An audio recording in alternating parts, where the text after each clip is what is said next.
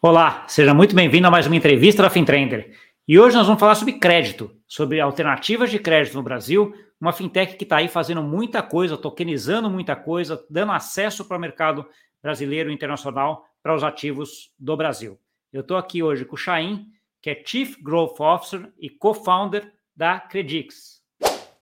Olá, Gustavo. Olá, todo mundo. Muito prazer estar por aqui. Fico Olá, empolgado em contar Chaim. um pouquinho aqui sobre a Credix. Ótimo, obrigado. Que ótimo que a gente conseguiu uh, organizar para você vir. Eu já acompanho a Credix aí, a Credix aí já tem um tempo, né? A gente já se falou, acho que eu estava na G7, tem quase um ano, acho, né? Provavelmente vocês estavam fazendo até uma rodada em relação a, a, de captação, etc. Foi aí que eu tive o primeiro contato contigo e com a Credix. Mas antes da, da gente entrar um pouquinho na, no modelo de negócio, na Credix e entrar, fazer um deep dive aí no que, que vocês estão fazendo, conta um pouquinho para a gente sobre o Chain né? De onde você vem? Já deu para ver quem já percebeu pelo bom dia aí que você tem um sotaque um pouco diferente. De onde você vem como é que veio a ideia de criar a Credix? Não, claro. É, bom, Chefe Finizola, eu sou belga realmente. Uh, faz, faz quase dois anos agora que eu vim aqui para o Brasil, morando em São Paulo. Eu vim justamente pela Credix, né? Um, ah, agora, meu pai já falava português comigo antes, então não aprendi isso em dois anos. Hoje está tá bem melhor já do que o ano, um ano e meio atrás, quando a gente falou pela primeira vez, Gustavo. Mas é, aqui, tô aqui quase dois anos tocando a, realmente a parte de parcerias estratégicas pela, pela Credix. Um, antes da Credix, eu obviamente estava lá na Bélgica, eu já trabalhava com blockchain há alguns anos. A gente tinha um time de, que a gente conseguiu escalar de dois engenheiros para mais que 100 engenheiros, focando só em blockchain para o mercado de capitais globais, então a gente trabalhava com grandes bancos, bancos centrais, bancos comerciais, provedores de infraestrutura para o mercado financeiro, tanto nos Estados Unidos, na Europa, na, na Austrália, e sempre com esse foco de como é que a gente consegue usar a blockchain para criar um mercado de capitais mais eficiente. Ah, a, gente, a gente também permitiu o primeiro sistema de KYC descentralizado, sendo usado por BNP Paribas, a ING, KBC, Belfius, outros bancos. A gente vem trabalhando com DTCC, Euroclear. Então, sempre com essa pegada de tokenização e criar eficiência no mercado de, de capitais. Um, antes disso, eu trabalhava numa outra empresa onde a gente, a gente tinha lançado o primeiro ICO regulado na Europa, isso em 2017, se não me engano. Então, os últimos oito anos, eu diria, já está bem focado nessa parte de usar blockchain uma forma mais enterprise, mais regulada para criar eficiência no mercado. E antes disso, estava na universidade, uh, estudei finança, com um foco também em inovação e tecnologia, onde eu uh, também escrevi meu, minha tese sobre interoperabilidade de blockchains em 2017. Antes que isso era um big buzzword e um, problema maior do que eu até esperava depois. Então, uh, pouquinho da minha trajetória e hoje aqui estamos no Brasil realmente tocando na frente dessa, dessa plataforma que hoje se chama Credix. Tá bom. Deixa eu ter uma curiosidade aqui, Onde, qual foi o primeiro contato teu com, com a tecnologia do blockchain ou com Bitcoin? Quando, como, como foi a primeira coisa que você olhou e falou assim, caraca, isso daqui é legal? Quando Cara, foi muito cedo, foi muito cedo mesmo. É, se não me engano, foi em 2012 onde pela primeira vez eu vi com essa ideia, falei lá na, na escola sobre o conceito do Bitcoin, uh, até com alguém que está hoje na, na Credix, vou nem chamar o nome, mas é, seis anos depois, cinco anos depois, a gente tinha começado uma, uma, uma associação de estudantes de inovação e entrepreneurship lá na Bélgica, porque eu sentia que estava meio que faltando lá. Aí, uma dessas noites, com muita cerveja, a gente começou a falar de novo, por acaso, sobre o Bitcoin. Aí eu falei, justamente com a mesma pessoa, lembra? Cinco anos atrás, a gente já falava sobre isso. Uh, aí foi aí que voltou esse, esse esporte de interesse em 2016, que fez eu primeiro escrever até o meu, meu, meu tese, meu bachelor um, sobre Bitcoin especificamente. Um, comprei para testar, brinquei, entendi meio que realmente tinha um valor bem interessante de conseguir movimentar capital sem intermediário. E aí, próximo ano, escrevi minha tese no mestrado sobre esse tema também. Fiz um internship, comecei a trabalhar e essa foi enrolando no mercado que até hoje eu, eu curto muito, da parte mais enterprise realmente que a gente vem desenvolvendo, quanto a parte mais de inovação, que eu acredito que muitas vezes ainda vem mais pela parte de, de cripto uh, nativo mesmo, né? Então, os dois lados eu acho que é, os últimos oito anos foram muitas horas e dias da minha vida dedicada para essa tecnologia. Tá bom. E aí, e aí, você estar tá na Bélgica e ter a ideia de montar alguma coisa relacionada a crédito no Brasil, como é que veio essa ideia? Como é que surgiu essa oportunidade de você falar, vou montar uma coisa no Brasil? Eu já, eu já tocava na parte de business development, uh, principalmente, bom, era global, né? Então a gente havia bastante oportunidade e, no, e até algumas iniciativas bem legais de, de, blockchain aqui na América Latina, aqui no Brasil. A gente já tem posto pessoa da, da R3, a gente, aliás, um, um fun fact também, a gente foi um dos fundadores da Hyperledger, então a gente criou uma das primeiras linhas de código da Hyperledger Bezu, ou Hyperledger Fabric, ah, mas tem obviamente algumas semelhanças com a Hyperledger Bezu, lá em 2000 2016 também, 2015, 2016.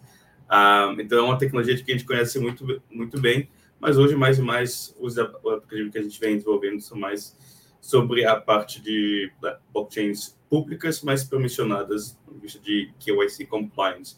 Como é que a gente, como que eu, como é que eu vim aqui para o Brasil? Foi justamente estudando também o, o em 2020 e 2021 a gente via que tinha muitos clientes institucionais nossos, principalmente nos Estados Unidos, tier 1 bancos, que queriam entrar no mercado de DeFi, queriam entrar no mercado de cripto, mas eles não sabiam onde que vinha o retorno. A gente falou, cara, tem que ter algum lastro, tem que ter alguma coisa dando esse yield, que naquela época era 100, 500, 1000% em token emissions e airdrops.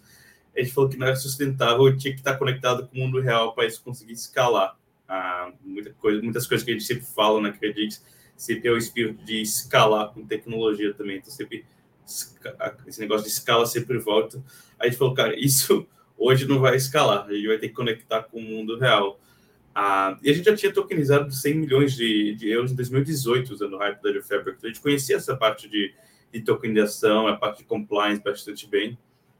E olhando para o base case de DeFi, a gente falou, cara, tem algumas coisas que DeFi nesse sentido consegue abordar. Uma é a parte sendo uma tecnologia global, né? Então a gente consegue conectar investidores, borrower lenders globalmente, o que é difícil fazer com outra tecnologia até, até recentemente. Então esse foi o primeiro.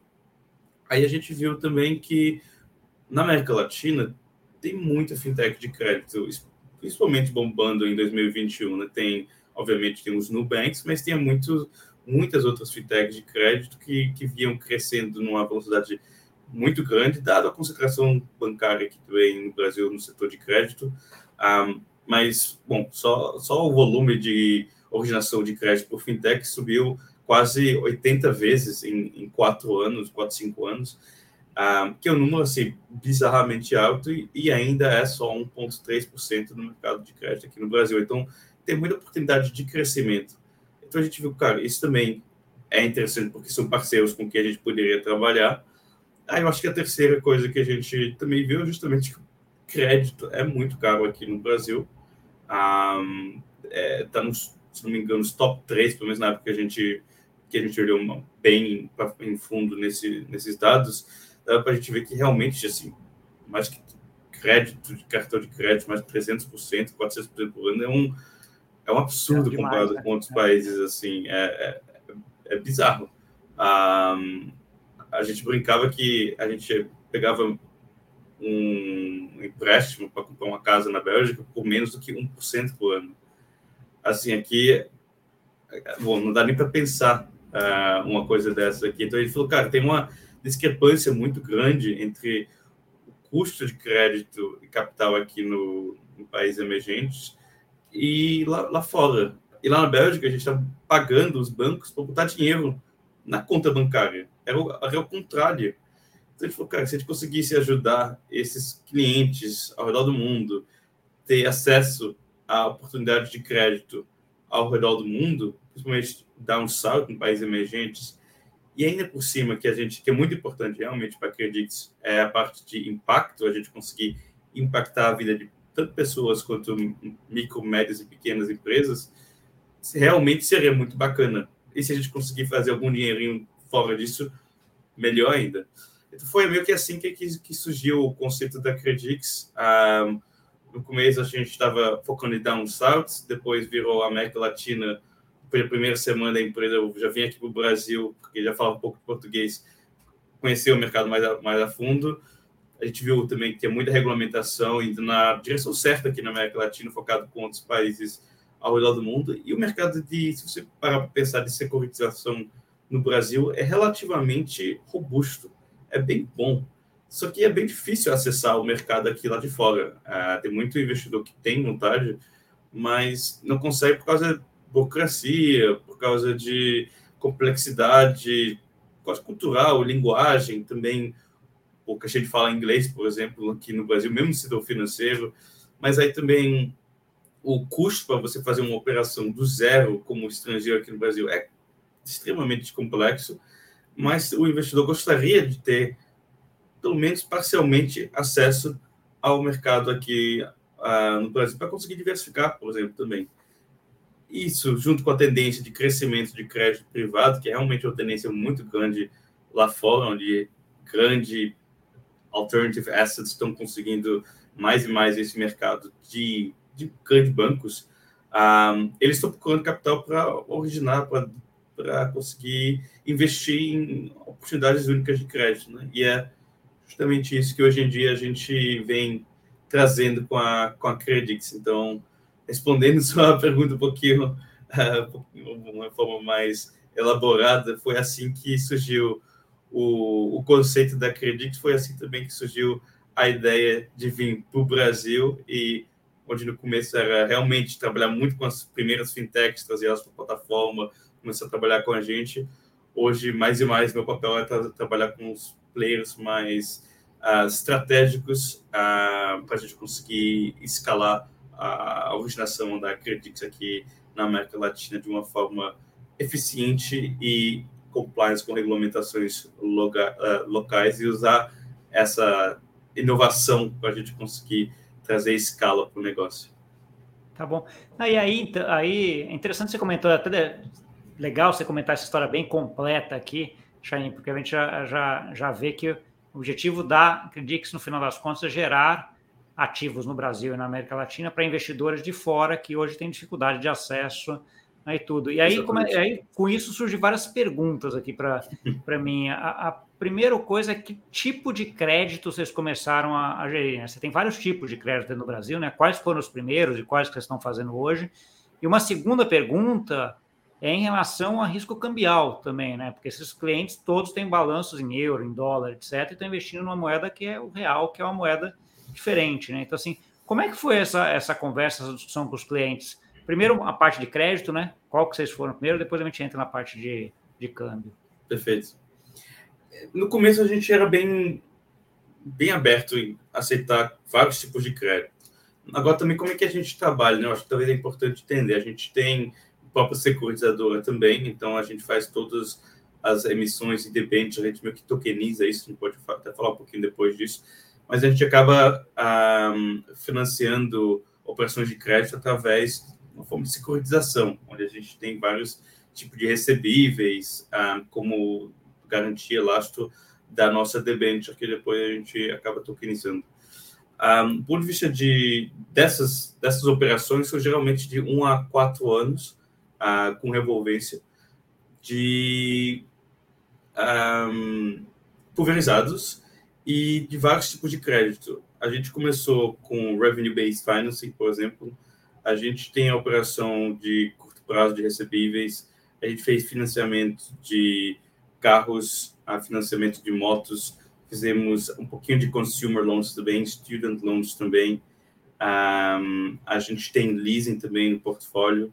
Então, tem vários tipos de crédito que a gente vinha abordando, enxergando. Tem alguns que inicialmente são um pouco mais complicados, com primeiros pocket capital por causa do retorno. Então, por exemplo, uh, tem alguns ativos que te acho muito interessante explorar, mas que realmente, às vezes, por causa do, do FX hedging, nesse momento é um pouco mais complicado, mas a gente vê que tem outros bolsos de capitais com quais a gente poderia fazer. Então, se a gente olhar para, sei lá, FGTS e NSS, é interessante, mas é um outro tipo de capital que a gente precisa para esse tipo de, de investimento. Então, a gente vai meio que combinando o capital que a gente tem disponível com as oportunidades de crédito que fazem sentido a gente a gente combinar. Então foi assim que meio que surgindo. Hoje a gente tem um, mais que 24 operações de crédito na plataforma, uh, no Brasil, na Colômbia, no México, tem até uma na, uh, na Uganda também.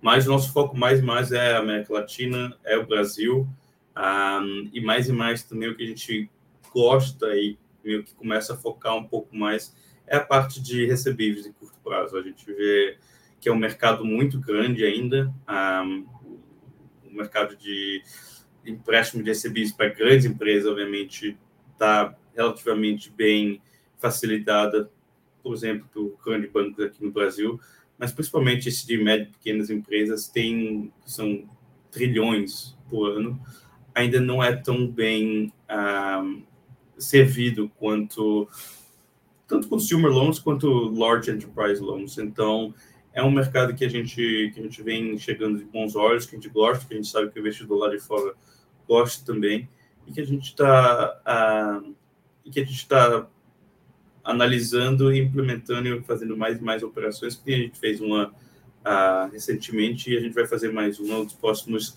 dias que a gente vai anunciar bem interessante nessa, nessa área também. Ponto de vista de... Conta um pouquinho, é, só antes da gente entrar no câmbio, conta, pega alguma, alguma dessas operações aí que foi mais, sei lá, emblemática para vocês e conta um pouquinho da, mais especificamente dela, como é que vocês construíram, o que, que foi. Uh, por exemplo, vocês captam individualmente para cada operação ou vocês captam um, um, como se fosse um fundo externo que vai, que vai aplicando? Como é que é essa, essa captação de cliente para essas operações? Ela é específica para a operação ou ela é para várias? É, então, eu acho que tem, tem vários formatos hoje na plataforma. Um, para responder essa pergunta, eu acho que a gente começou com o que a gente chamava o nosso Liquidity Pool. O Liquidity Pool você consegue ver como meio que um fund of cota senior de FDICs, se você tivesse que comparar com alguma coisa. Entendi. Então, o que, que isso quer dizer? A gente vai emitindo várias debentures e a gente vai comprando as cotas seniors dessas debentures com a mesma Delaware LLC nos Estados Unidos. Então, um investidor que investe através da nossa Delaware, ele acaba tendo exposição e diversificação sobre todas as cotas seniors e todos os deals que tem na plataforma. Aí nas cotas júnior sempre tem fundos de crédito, um, eles que participam junto com a gente na diligência e também na parte do, do term sheet, um, quando a gente vai para frente. E a gente precisa ter um investidor na cota júnior antes da gente conseguir financiar o capital uh, com nosso que a gente chama nosso liquidity pool, o capital na cota senior, para a gente conseguir incluir mais um deal na cota senior. Esse é o, foi o padrão, esse foi o jeito que a gente começou a fazer as nossas operações com os nossos investidores, que são só institucionais, a gente não tem investidor varejo na plataforma. Aí esse foi um. Aí o que a gente começou a ver é que isso funciona muito bem para vários tipos de, de, investidores, hedge funds, crypto funds, family offices, high net worth. Mas quando a gente começa a olhar mais e mais para fundos de crédito, por exemplo, eles têm interesse ou na cota júnior para conseguir alavancar com o deal que tem na cota senior, ou eles realmente preferem ter exposição a um deal. Um, então, mais e mais também a gente vinha trazendo deals para a plataforma que a gente acabava distribuindo, pitching para os investidores lá de fora, e às vezes eles simplesmente falam, cara, esse deal é bem interessante, a gente não quer ter só a cota júnior, gostaria de financiar o deal todo. Então, isso é uma outra forma que a gente também vê um, acontecendo. Uma terceira produto que a gente também tem, por exemplo, é na Colômbia. A gente anunciou isso, acho que faz uns dois meses atrás. É o primeiro pool de liquidez, com 45 dias de liquidez, um, com target yield de 10 a 11% em dólar, que é 100% insured por ponto de vista de crédito pela CESE e reinsured pela Munich Reinsurance.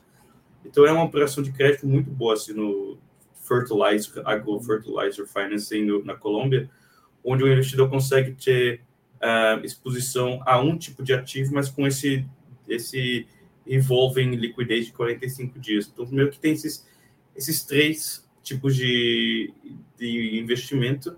E aí, do lado do capital, a gente tem vários tipos de, de investidores. Né? São fundos principalmente lá de fora, institucionais, mas a gente, por exemplo, levantou também um, discretionary capital, que quer dizer que se a gente tem algum ativo ou alguma cota que alinha com os requisitos desse discretionary capital, a gente consegue puxar esse capital e a gente mesmo consegue financiar essa operação. Outros não, outros vão falar, ah, vocês vão ter que apresentar o deal para a gente, a gente vai participar da diligência e só depois a gente conseguiria investir na operação. Então, eles, nesse caso, investem em operação por operação, ou, ou seja, debênture por debênture. Então, tem vários modelos hoje que a gente vem olhando, dependendo do cliente, a gente, a gente vem mudando um pouquinho. Um, mas a tendência é a gente conseguir fazer mais e mais esses deals únicos também, que a gente vê que tem muito interesse. Ou tem alguns desses fundos lá de fora que falam: ah, a gente quer financiar esse deal ou já esse crédito na América Latina. Você já tem a, tecnologia, o time on-site, o entendimento do mercado e os parceiros de monitoramento e tudo mais. Aqui está o deal, gostaríamos de trazer isso na plataforma de vocês e financiar diretamente, o que obviamente também funciona perfeitamente na nossa estrutura. Então temos vários tipos de como trabalhar com nossos clientes lá de fora, principalmente. Entendi, legal. Na parte de vista do crédito ainda, Chain, tem algum setor econômico que vocês foram? Você falou aí na Colômbia no de fertilizante, né, agrobusiness. Uh, você tem algum que vocês focam mais ou você tem em vários setores já isso daqui? Vocês estão olhando vários setores? Como é que é isso? Isso no Brasil realmente em vários setores. A gente aqui está chegando mais e mais médias e pequenas empresas, mas a gente não tem um foco específico de algum setor de crédito nesse sentido. Tá bom, ótimo. Olhando agora pela parte do, do investidor, né? Câmbio, né? Acho que é um, é dos grandes pontos. Esse investidor, quando ele está investindo por vocês, nesses vários modelos que você conhece, ele investe. A, você citou aí uma rentabilidade em dólar quando estava falando da Colômbia, mas o investimento desse investidor de fora, ele investe em dólares e você cuida do hedge cambial, ou o investimento dele é em reais e ele fica com o hedge, com o hedge cambial para ele se ele quiser fazer?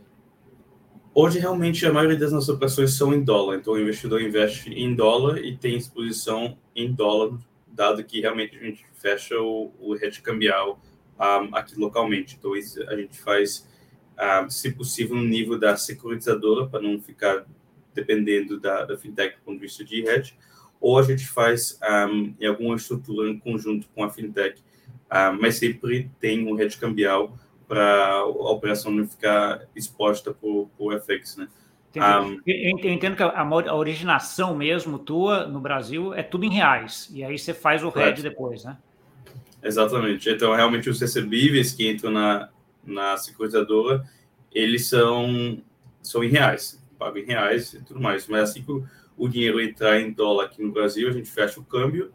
Um, daqui a dois, três anos, são NDF, são forward, são ah, tem alguns produtos mais avançados também que a gente usa nesse sentido com vários parceiros, ah, que é um assunto, obviamente, muito relevante, né? Porque o custo de hedge é, é alto. É, a gente está falando de Brasil, geralmente entre os 6% e os 8%, tem que entrar na operação e é uma grande diferença. Então, realmente, a gente, a gente vem estudando e a gente tem, tem muitas soluções muito interessantes, ainda mais quando a gente começa a usar tokenização e stablecoins nesse mercado. Um, para criar mais eficiência no mercado de FX hedging, mas hoje os recebíveis realmente são em, geralmente em reais.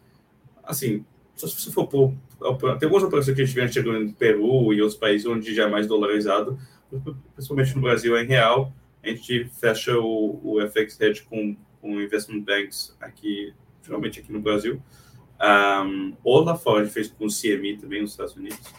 Um, para o investidor não ficar exposto ao, ao real. Tem alguns investidores que têm até apetite em fazer in-house hedging, é uma coisa que a gente também enxerga e, e vem, vem analisando, mas o, hoje a maioria das operações são hedgeadas desse jeito. Tá bom.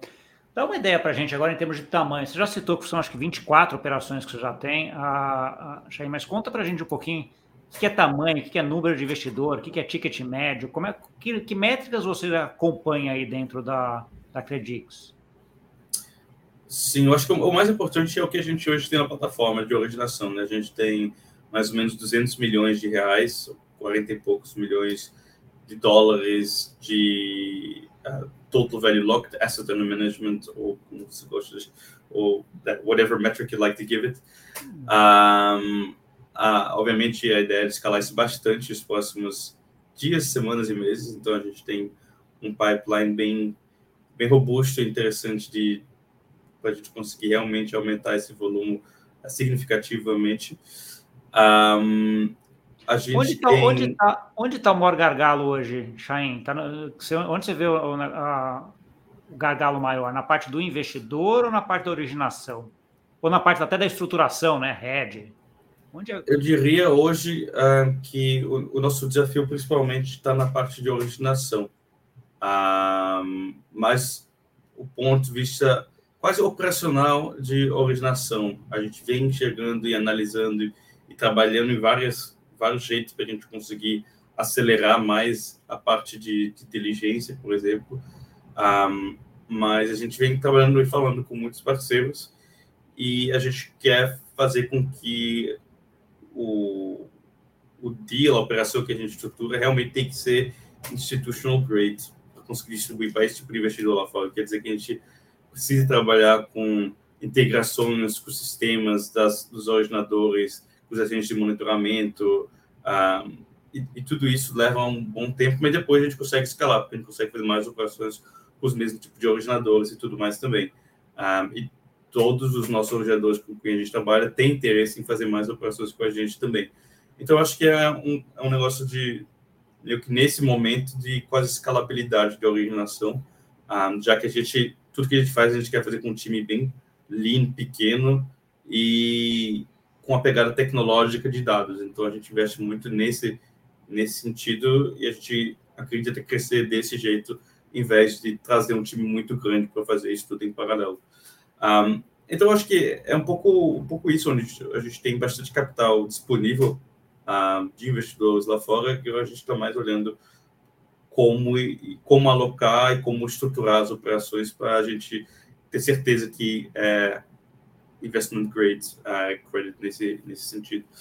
Um, é, eu acho que é. Tá bom. Essa responde. responde Não, acho que está tá claro. Uh, um, outro, um outro ponto, eu sei que vocês usam blockchain aí, tokenização, que você já citou um pouquinho em, em alguns aspectos, em alguma parte desse fluxo.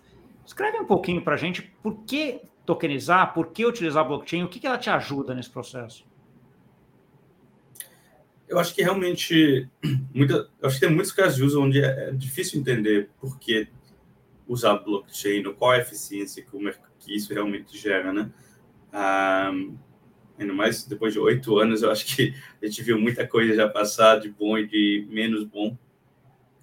No nosso caso, a gente usa blockchain de várias formas, eu acho. Um, inicialmente, é quase uma forma de remittance. A gente falou, cara, usando USDC como stablecoin é uma forma mais eficiente de trazer capital de ao redor do mundo para a América Latina. Mais rápido, instant settlement, uh, menos custo. E era, e era isso. Interessante, programável. A segunda parada que a gente foi ver, bom, a gente agora trouxe o capital lá de fora para cá, agora a gente tem que gerenciar esse facility, esse FDIC tecnológico. Esse FDIC tecnológico ah, pode ser muito complexo. Muito mais complexo que a gente acreditava que poderia ser no começo até. Ah, pode ter até 10 cotas, pode ter qualquer tipo de amortização, pode ter vários tipos de liquidação ah, preferenciais de repagamento de juros.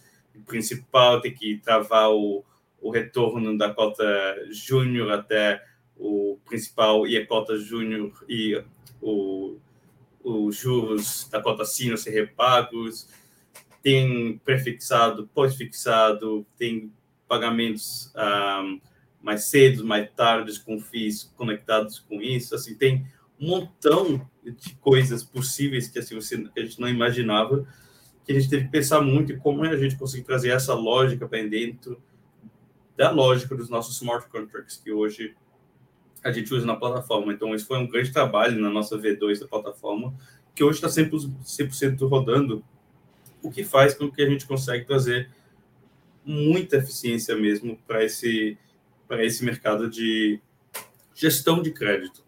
Um, no sentido operacional que, mesmo, né?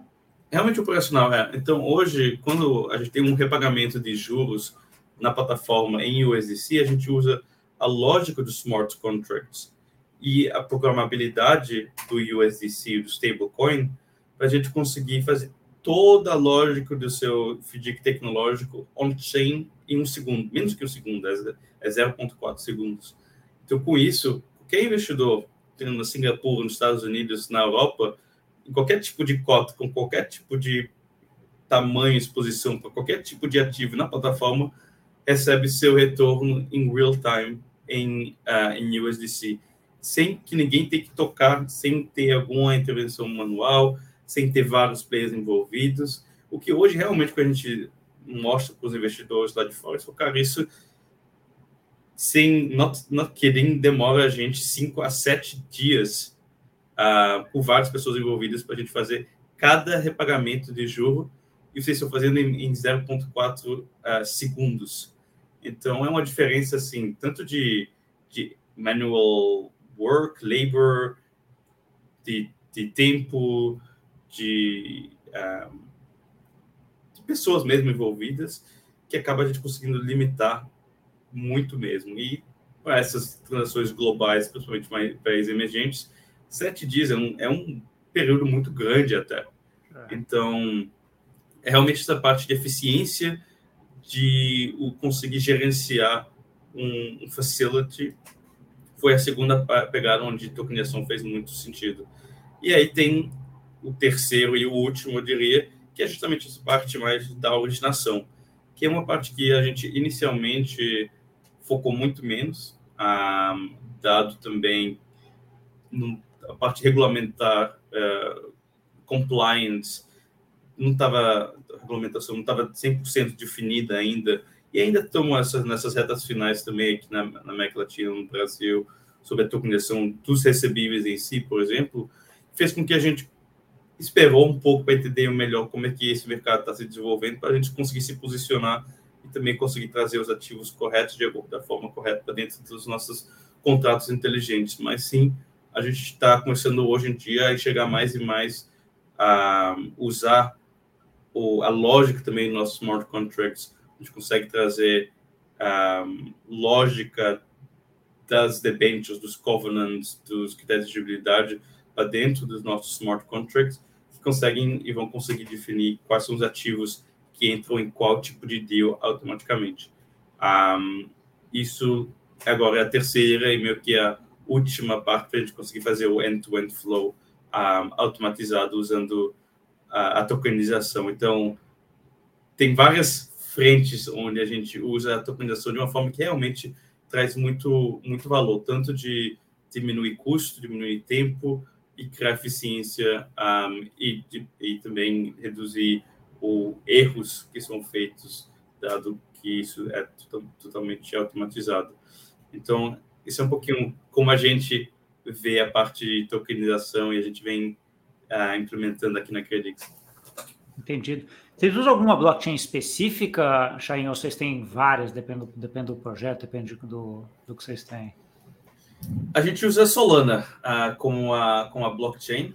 Um, a gente suportaria também Ethereum, a plataforma está pronta para isso, mas a gente hoje faz todas as nossas operações usando a blockchain da Solana, mas como eu falei, o investidor só consegue ter, uh, consegue acessar a nossa plataforma depois de passar por um KYC, um KYB e accreditation. Então, sim, é uma, é uma blockchain pública de blockchain, mas uh, uma plataforma pública de blockchain, mas você precisa desse permissioned angle para a gente conseguir saber quem está usando a plataforma. Entendi. A, a, plataforma é não permissionária, mas o teu token você acaba deixando ele, ele com você dentro do teu ambiente, então ela não pode sair para a pessoa negociar. Porque uma curiosidade, porque o que, que pesou para vocês para decidir em relação a, a, a, Solana, em relação a outras, Chain? Qual foi a grande vantagem que vocês viram ali? É, então a gente começou com a ideia lá atrás, o nosso foco era blockchains privadas até. Né? até botar isso na equação aqui também. A gente viu que viu, vem com muita complexidade a blockchains privadas. A gente, por vista de deployment, custo, um, gerenciamento, NOC vai para baixo, cai e tudo mais. Então a gente e começou a olhar para... de blockchain, blockchain privada era uma coisa tipo R3, Ripple, Stellar, nesse... nesse... É, é, são uh, ah, R3, Hyperledger, uh, Quorum, é, esse tipo de blockchains privados que a gente levantava os nós, rodava na Amazon, Google Cloud, um, o que, é, que você diz assim, seria montar a ideia era vocês montariam uma blockchain para vocês na regra com todas as regras ali que vocês uh, queriam. Essa, essa foi a ideia inicial. É, essa foi a nossa experiência inicial. Aí a gente viu, cara, para a gente criar isso vale muito mais a gente realmente ir para uma blockchain pública onde já tem essa infraestrutura, onde a gente não tem que estar tá pagando custo de deployment de nós que já é descentralizado por si. Vamos vamos já facilitar a nossa vida, vamos começar com as blockchains públicas, mas com essa esse permission layer por cima. Um, aí a gente olhou para vários chains, obviamente, tanto Ethereum, Polygon, um, Solana, Algorand, vários outros. E a gente já tinha trabalhado com Ethereum antes também, e a gente gosta da tecnologia, a gente acha que é uma, é uma blockchain incrível, obviamente, só por causa do legado já e tudo que facilitou. Mas a gente acha muito interessante o, a tecnologia também da, da Solana, por, por vários motivos. Eu acho que, por exemplo, quando você olha para desenvolvimento de, em blockchain usando Solana, você tem que usar a linguagem Rust. Rust acaba indo mais, um, ah, mais a fundo do que uma Solidity, por exemplo, que faz com que o seu código é mais difícil de você escrever, mas se você errar alguma coisa, vai, vai quebrar o negócio mais cedo. Então, o desenvolvimento é mais robusto usando, a, usando Rust nesse sentido. Aí, também, o, os, os, smart contracts, um, a gente acaba chamando programs dentro da, dentro da, da Solana, gente consegue meio que shield off vários programs que não estão indiretamente conectados um com o outro. Então, você consegue também ah, a forma de arquiteturar um aplicativo mais institucional. A gente gosta de fazer desse, usando esse sistema de programas dentro da, da Solana. Aí, fora disso, obviamente, tem algumas coisas mais de negócio. Ah, o fato das transações serem super baratas e quase real time, 0,001 dólar uh, centavo, se não me engano, com uma, um, um, tempo de menos que 0,5 uh, ah, segundos para fazer uma transação. Então, isso não nem é tão importante para nossa operação, que são operações muito grandes de, de volume, então você poderia falar aqui que é 5 dólares ou 10 dólares se a gente está fazendo uma operação de 250 mil, 1 milhão de dólares mas mesmo assim a gente achou que é, um, é uma ajuda. E quando a gente veio fazendo umas complexidades assim no nosso smart contracts, na lógica do nosso facilities, a gente tem que fazer muitos calls on-chain, e aí sim é bom a gente conseguir reduzir esse custo. Então, para a gente, transações hoje são praticamente de graça, e a gente também não tem congestion, a gente consegue fazer qualquer volume, eu acho que hoje a Solana consegue fazer até 2 mil transações por, por segundo. Acho que até a Visa, a semana passada, né, anunciou que vai usar, ou está usando tá a Solana para fazer, para fazer settlement em USDC cross-border também. E também um dos motivos que falam é justamente isso. Preço é muito barato e continua sendo. Um, não só continua sendo barato nos momentos no pico de Bitcoin e Ethereum, mas também a forma que as transações são programadas em Solano, você consegue fazer as transações em paralelo. Então, isso faz também que você consegue escalar isso em paralelo. E quando tem alguma, alguma congestão em alguma transação, só acontece na, naquele ela para, paralelo. Ela não atrapalha a fila inteira, né? Que fica segurando atrapalha a fila outros.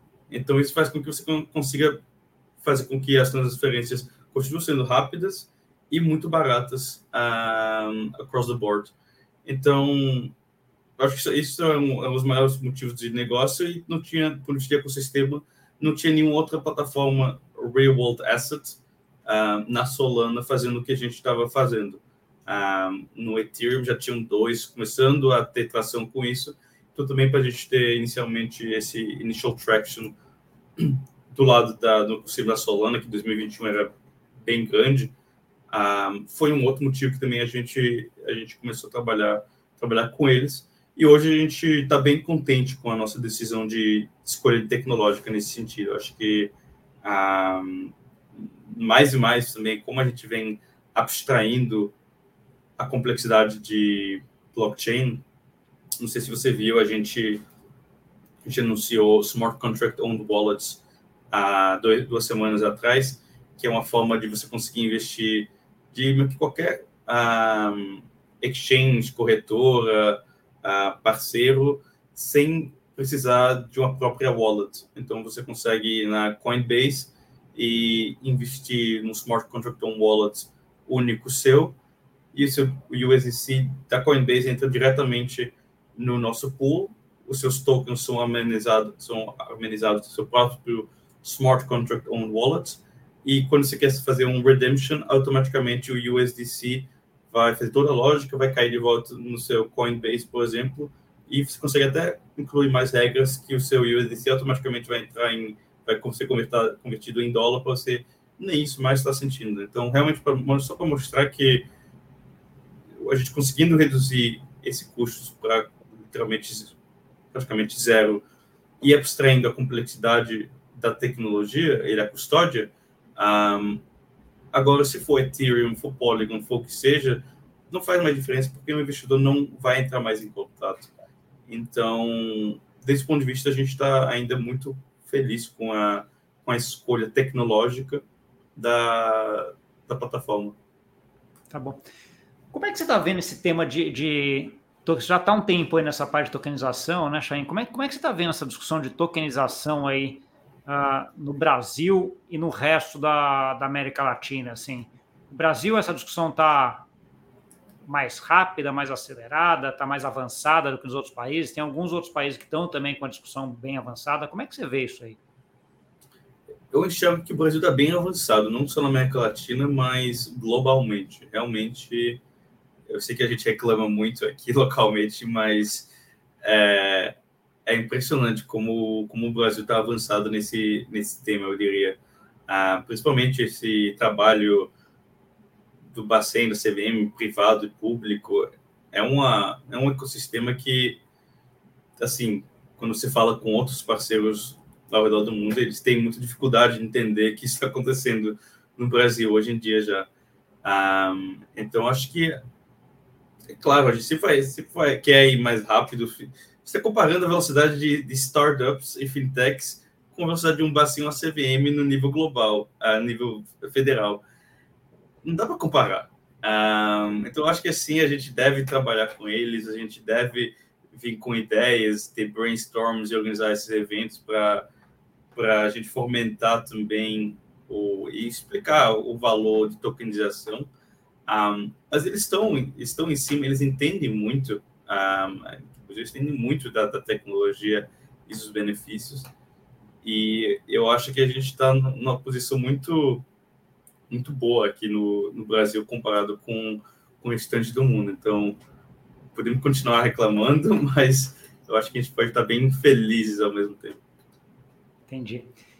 Concorrência, Chain, como é, como é que você vê a parte de concorrência uh, da Credix? Porque hoje vocês têm basicamente uma gama de investidores internacionais e ativos locais, né? Brasil e alguns países da América, América Latina. Tem gente de fora fazendo isso? Tem gente da América Latina fazendo um modelo parecido? Como é que você olha isso daí? Eu acho que nossos, principalmente, nossos competidores principais hoje são, são esses fundos mais, fundos mais locais, uh, tradicionais, que hoje estão meio que competindo o mesmo tipo de ativos. Eu acho que nesse sentido, acho que esses fundos seriam os nossos principais concorrentes, que a gente também espera que algum dia virem nossos parceiros, tanto locais quanto internacionais, mesmo que hoje a gente está focando mais em capital uh, internacional, obviamente. Um, eu acho que a gente enxerga os nossos competidores principais, principalmente sendo, sendo fundos e bancos, uh, no mercado mais tradicional. Entendi. E, a, e aí com a, com a, ideia de que esses caras, ao mesmo tempo que eles são concorrentes, eles são parceiros, né? Então, assim, aquela ideia de que a gente está falando de inovação, ele pode ser parceiro num determinado negócio Exatamente. e concorrente no negócio outro. Então, aquela coisa fica meio misturada ali, né? Exatamente. E quanto mais tração, quanto mais casos de uso, quanto mais parceiro, quanto mais fácil fica para trazer mais desses grandes uh, fundos para dentro da plataforma. É isso tá mesmo. Chain, eu vi, eu vi recentemente que você saiu, estou participando de uma, uma collision, né? Tokenizer, DAS Collision, alguma coisa assim com a Base, com a Aave, com um monte de gente aí. Conta um pouquinho para a gente o que, que é isso.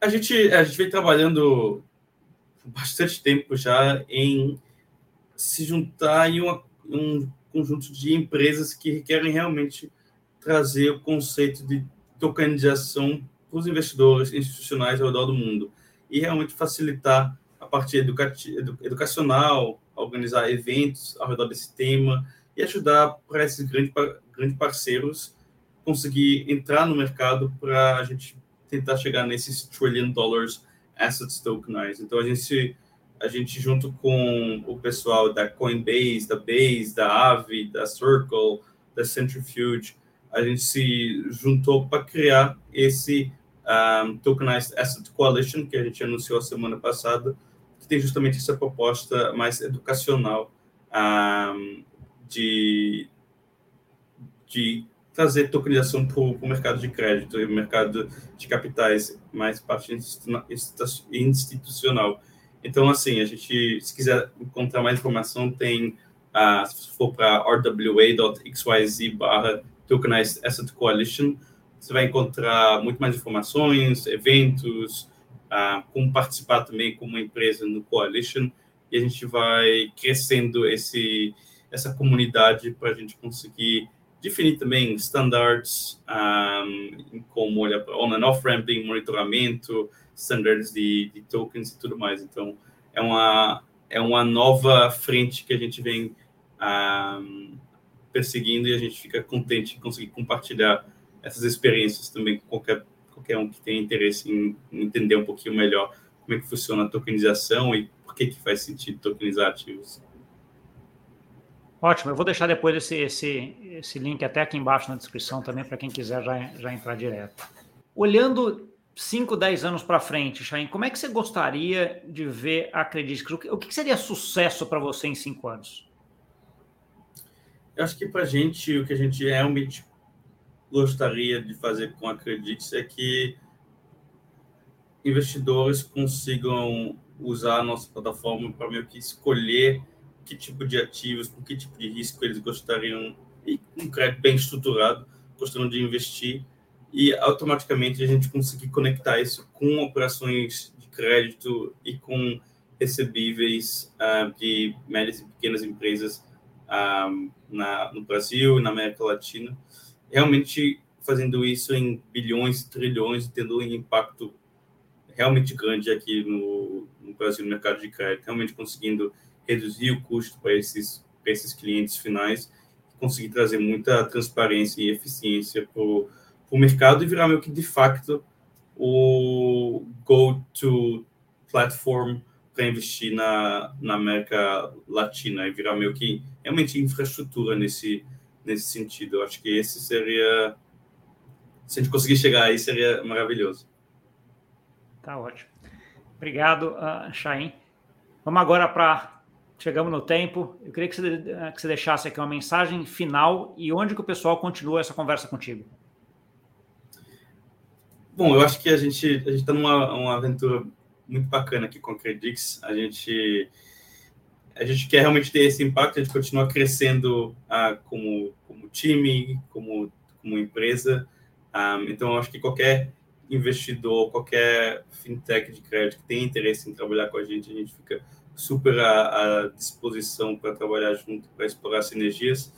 Ah, podem me encontrar em redes sociais, tanto no Twitter Shaim uh, barra FIS, se não me engano, ou principalmente estou bem ativo no LinkedIn também, Shaim Finizola, um, ou através do nosso aplicativo também, um, app.credix.finance ou nosso site credix.finance. Estarei também em vários eventos, obviamente, tanto aqui no Brasil quanto internacionalmente ligado a crédito privado e blockchain, então fica à vontade para mandar um, um oi e uh, contente em trocar umas ideias e bater um papo com, com qualquer pessoa que tenha interesse em aprofundar um pouquinho mais nesse tema. Tá ótimo, obrigado. Depois eu vou pegar esses links e colocar aqui todos aqui na descrição também. Então, para quem não conseguiu acompanhar no falado, na descrição tem lá. Clica lá, vai no Twitter, no LinkedIn ou no site. Acho que é isso, então, Chay. Muito obrigado aí pela, pela participação. Ótimo a ah, bater esse papo contigo e aprender um pouquinho mais sobre você e sobre a Credix. Parabéns. Maravilha, muito obrigado, Gustavo. Fico, fico feliz de ter finalmente conseguido fazer esse, esse recording aí. Para você que nos viu, isso aí, conteúdo muito legal de alguém que está lá. Começou no blockchain lá atrás, há muito tempo atrás, já sabe muito bem o que quer e as vantagens que tem em relação a isso, e está unindo aí a América Latina inteira no mundo com uma tecnologia bem legal e que está ajudando muito nesse processo, tanto na parte de liquidação como na parte de operacionalização, operacionalização interna. Tokenização é um tema que cada vez mais a gente vai ouvir falar. As eficiências que elas trazem para as empresas são gigantes. Então, se você não sabe ainda, não tem esse assunto, Chain já até colocou, tem uma outra colisão agora que vai falar sobre esse assunto em breve. Eu vou colocar o link aqui ah, no, ah, na descrição, se você quiser participar ou quiser aprender, além do canal aqui, que a gente traz muita coisa sobre isso também. Tá bom? Se você gostou desse conteúdo, não esquece de deixar o like, compartilhar com aquele amigo e amiga que gosta desse assunto e até semana que vem. Tchau, tchau. Deixa eu só parar de gravar aqui, eu já te volto agora.